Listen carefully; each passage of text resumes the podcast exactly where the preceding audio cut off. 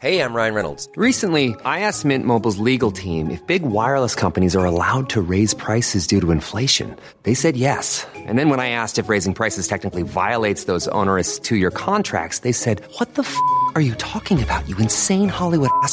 So to recap, we're cutting the price of Mint Unlimited from $30 a month to just $15 a month. Give it a try at mintmobile.com slash switch. $45 upfront for three months plus taxes and fees. Promo rate for new customers for limited time. Unlimited more than 40 gigabytes per month. Slows. Full terms at mintmobile.com. Está bien cabrón como todas las semanas pasan cosas inauditas en nuestro país, en la política. El día de hoy vamos a hablar de cómo Andrés Manuel se colgó la medallita de oro de todos esos atletas panamericanos que fueron a Lima y que con su esfuerzo, con su trabajo y su dedicación lograron obtener alguna medalla, pues Andrés Manuel dijo que es debido a su esfuerzo. Vamos a hablar también sobre el caso de Rosario Robles, información que muchos de ustedes han pedido porque pues es de suma importancia y muchos no están enterados de qué está pasando. Y también vamos a hablar de un, un hecho bastante trágico que sucedió en la Ciudad de México cuando cuatro policías violaron a una menor de edad. Les tengo toda la información de esto y más hoy en Alto Parlante. Alto Parlante es un podcast creado con la idea de que juntos somos capaces de hacer un México mejor. Pero para eso tenemos que entender qué está pasando, porque la información es poder, pero la información si la entendemos nos lleva al siguiente nivel. Así que espero que lo disfrutes, pero sobre todo que te sirva para darte cuenta del verdadero poder que tienes en las manos. Amigos, un placer saludarlos, ya casi terminándose la semana. Esto de estar haciendo solo dos episodios por, por semana, como que todavía no me acostumbro. Eh, de hecho, hubo un problema en el episodio del lunes, como que no se subió, se subió a medias, se fue el internet, se borró el archivo y ya no supe qué pasó con él. Eh, yo ya lo había borrado en mi escritorio, entonces no lo pude recuperar. Pero, pero la información que está ahí intentaré recuperarla para que ustedes puedan escucharla en algún momento, se los prometo. Pero bueno, la información del episodio de hoy. Vamos a empezar con la noticia de Rosario Robles para todos ustedes que, que han escuchado su nombre en las redes sociales o que han escuchado algo sobre el caso, pero que no saben bien qué significa, qué está pasando, quién es esta señora, por qué la están persiguiendo, es más, por qué está en prisión ya. Pues bueno, vamos a ir por partes. ¿Quién es Rosario Robles? Rosario Robles es una señora de 63 años de edad. Es licenciada en Economía por la UNAM. En 1989 fue fundadora del Partido Revolución Democrática, PRD, que seguramente ubicarán. En 1994 pasó a ser una diputada plurinominal. Las plurinominales, como saben, es por los que no se votan. Los partidos hacen una lista y hay ciertos, eh, cierto número de diputaciones que tiene cada partido para que entren directo por lista. Es decir, que la gente no tenga que votar por ellos. Después de eso, fue secretaria de gobierno de, de, del Distrito Federal. Cuando este Cárdenas, Cuauhtémoc Cárdenas, era jefe de gobierno. Después este güey decide irse a buscar la presidencia, se fue como candidato a la presidencia, entonces esta señora quedó como jefa de gobierno. Después de eso pasó a ser la presidenta nacional del PRD y en el 2004 pasó algo muy curioso porque hubo un, un escándalo muy muy fuerte que seguramente algunos de ustedes, si son más o menos de mi edad, recordarán, cuando Carlos Ahumada le entregó un chorro de lana a René Bejarano. ¿Se acuerdan del señor de las liguitas que salieron en un video, en un video escándalo ahí con, con Broso? Pues era el esposo de esta señora. Renunció al PRD y con Peña al frente ya en el 2012 fue secretaria de Desarrollo Social eh, y en el 2015 pasó a ser secretaria de Desarrollo Agrario, Territorial y Urbano. Y en estas dos secretarías fue donde hizo de las suyas para pues enriquecerse y desviar un chingo de billete. El 8 de agosto pasado, la Fiscalía General de la República la acusó de ejercicio indebido del servicio público por omisión de denunciar actos de terceros con daños de 5.073 millones 639 mil 846 pesos. Y la metieron a la cárcel en prisión preventiva por riesgo de fuga, porque pues todavía se tiene que terminar la investigación complementaria, pero va a estar dos meses en el penal de Santa Marta, Acatitla, desde, desde las 8 de la mañana del martes de esta semana, por riesgo de que se pudiera fugar. Eh, esto sucedió después de que un juez, que se llama Felipe de Jesús Delgadillo Padierna, la vinculara al, al proceso. Y bueno, ella fue a, comparecer, duró más de 10 horas la comparecencia en el reclusorio sur de la Ciudad de México y terminaron metiéndola a la cárcel. Eh, esto entonces, como yo les mencionaba, es en lo que se realiza la investigación complementaria. Pero bueno, a ver, ahí les va lo que yo pienso.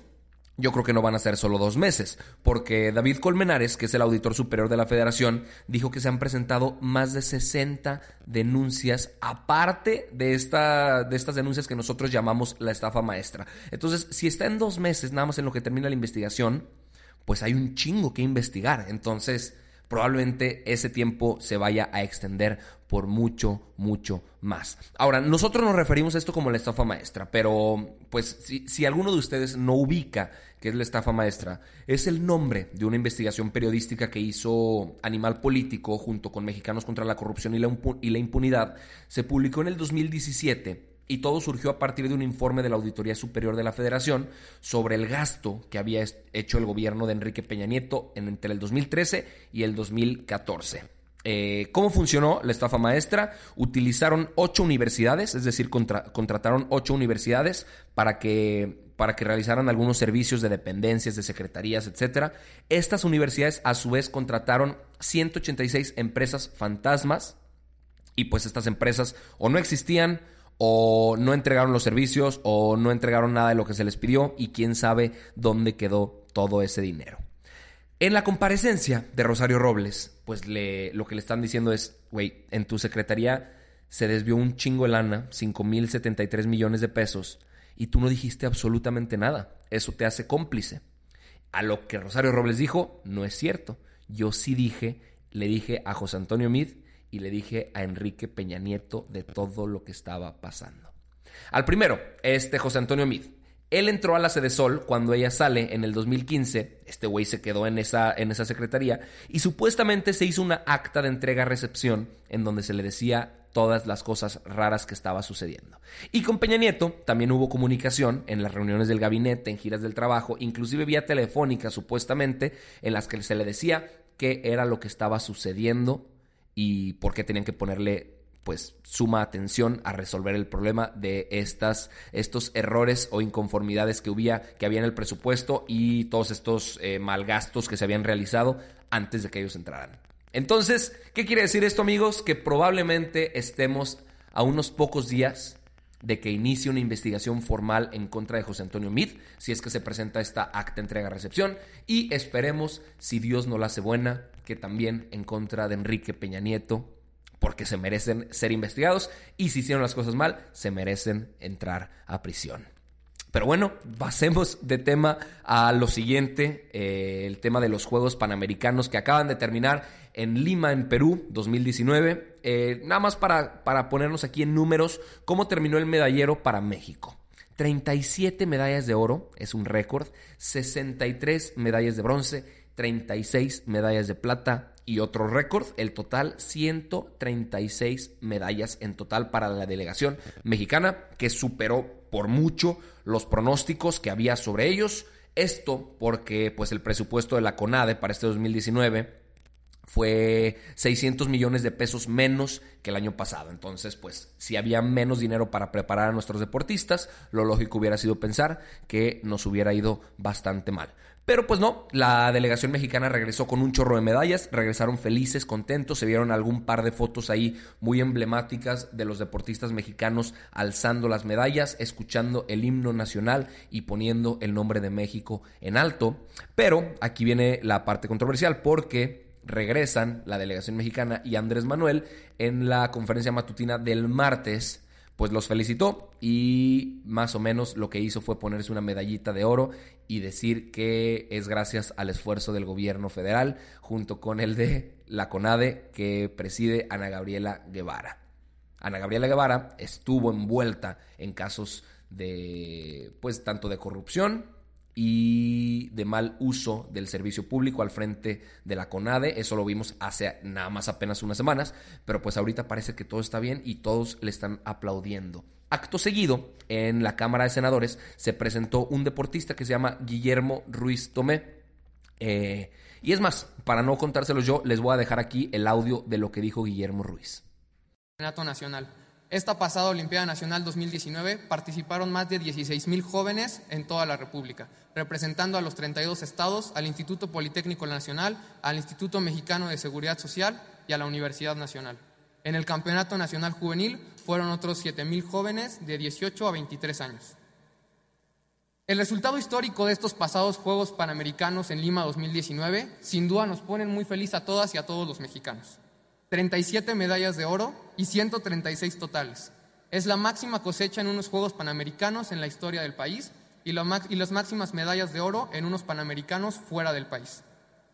Este resultado en Lima no se dio gracias a la cuarta transformación, no se dio gracias a ningún gobierno, no se dio gracias a ningún partido político.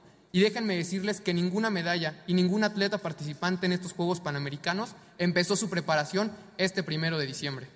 Las medallas y los atletas somos resultado de años de trabajo.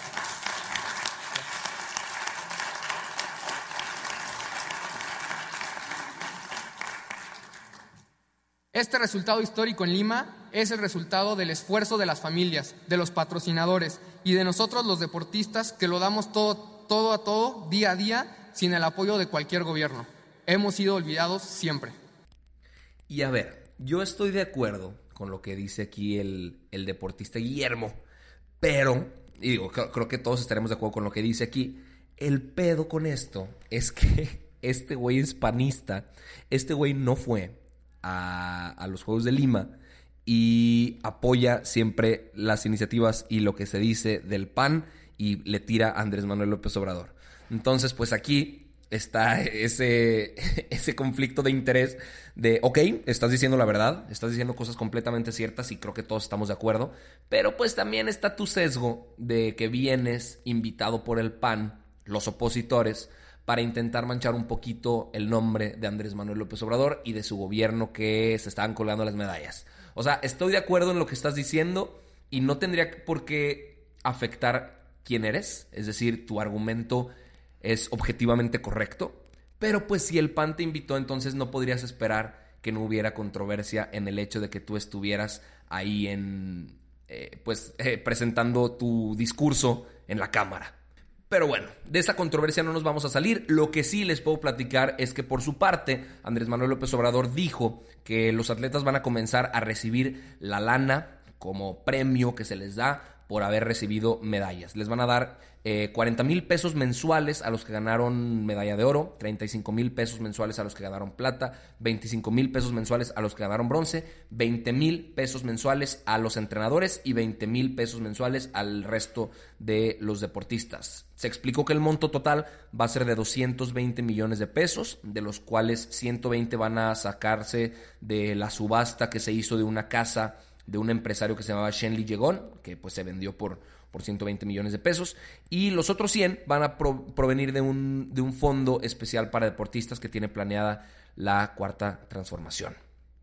Eh, felicitaciones de parte de Alto Parlante para todos los deportistas eh, que fueron participantes en Lima. Y no solo para ellos, sino para todos los deportistas que se la parten todos los días para, para poner el nombre de México en alto en alguna competición, en algún campeonato, en algún torneo internacional porque de verdad se ponen el nombre de México en la espalda, literalmente, y qué huevotes le echan. Entonces, aplausos para todos ustedes. Y pasamos a la última noticia del día de hoy. Una noticia que, que pues paralizó a la Ciudad de México en los últimos días, porque resulta que cuatro policías violaron a una menor de edad en la Ciudad de México. Esto sucedió en Azcapotzalco y tristísimo, gravísimo. Gravísimo también el hecho es que, no es la única denuncia por violación que, que, se denunciaron en el último mes. De hecho, el pasado 12 de julio, la Procuraduría General de Justicia de la Ciudad de México informó que se habían detenido a dos policías que habían sido denunciados por una violación a una mujer, esto en, una, en la colonia tabacalera, y los uniformados pues fueron vinculados al proceso cinco días después. Eh, otro caso sucedió el 8 de agosto cuando una, una, menor de 16 años denunció haber sido víctima de abuso sexual eh, por parte de un elemento de la policía bancaria e industrial en el Museo Archivo de la Fotografía. Y pues ahora esto. Jesús Horta, que es el secretario de Seguridad Ciudadana de la Ciudad de México, pues salió después de que hubiera manifestaciones enormes en la Secretaría de Seguridad Ciudadana y en la Procuraduría General de Justicia de la Ciudad de México y pues cuando Jesús sale a dar la cara, sucedió algo que le dio la vuelta al país, con imágenes, con memes, etcétera, y es que le, aventaron brillantina morada eh, a, este güey, al, Jesús Horta. Y esa brillantina morada es emblema ahorita de, de, todas de todo este movimiento de protesta que están haciendo las mujeres alrededor del país. Y de hecho ya convocaron este viernes, es decir, mañana, en al menos nueve estados del país, el apoyo a la exigencia de justicia por los casos de violaciones que cometieron los policías de la Ciudad de México. Por su parte, Claudia Sheinbaum pues tomó algunas medidas, seis elementos de la policía han sido suspendidos, pero nada más en lo que se en lo que se investiga el caso, de hecho no quiere decir que estén en ningún proceso penal, y las mujeres, por su parte, pues ya hicieron todo un movimiento en redes sociales que se llamó No nos cuidan, nos violan. A mí me cuidan mis amigas, no me cuida la policía. Qué triste, qué lamentable, qué absurdo, qué casi ridículo es que tengamos que seguir platicando de estos casos, que, que siga siendo noticia en pleno 2019 el hecho de que unos policías violen una menor de edad. Qué triste es que no nos sintamos ni siquiera protegidos por los cuerpos policiales, por las autoridades de seguridad, que su trabajo primordial es cuidarnos, pero no solo no cumplen el tema de cuidarnos, sino que nos hacen sentir inseguros.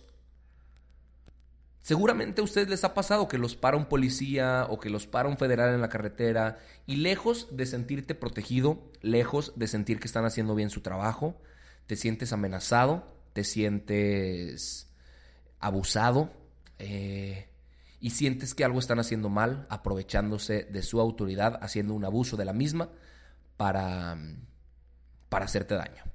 Qué triste que eso siga sucediendo en el 2019. Estamos a años luz de querer tener un sistema de seguridad pues óptimo, eficiente, eficaz, que es lo que, lo que nos merecemos. Me da un chorro de gusto y, y de hecho aplaudo el hecho de que las mujeres hayan tomado el primer paso para salir con este tipo de movimientos, siempre y cuando estos movimientos se eh, pues permanezcan realmente pacíficos y nada más como un, un modo de alzar la voz y de hacer valer su derecho de expresión, porque si protestas contra la violencia usando violencia, pues de nada sirve. Si protestas contra la violencia siendo bien inteligente y haciendo escuchar tu voz, entonces te aplaudo completamente. Eso es todo por las noticias del día de hoy y gracias por escucharme. Si este episodio te gustó, te hizo enterarte de algo que no sabías, que desconocías o si por lo menos te puso a reflexionar acerca de alguno de los temas, te pido por favor que compartas con quien más quieras, con tu tía, con tu prima, con tu exnovio, con tu sobrino, con tus amigos, con tus profesores, con quien más quieras, para que más gente en México esté informada. Te mando un fuertísimo abrazo y nos vemos el próximo lunes con más Alto Parlante. Even when we're on a budget, we still deserve nice things. Quince is a place to scoop up stunning high-end goods for 50 to 80% less than similar brands. They have buttery soft cashmere sweaters starting at $50, luxurious Italian leather bags, and so much more. Plus, Quince only works with factories that use safe, ethical, and responsible manufacturing. Get the high-end goods you'll love without the high price tag with Quince. Go to quince.com/style for free shipping and 365-day returns.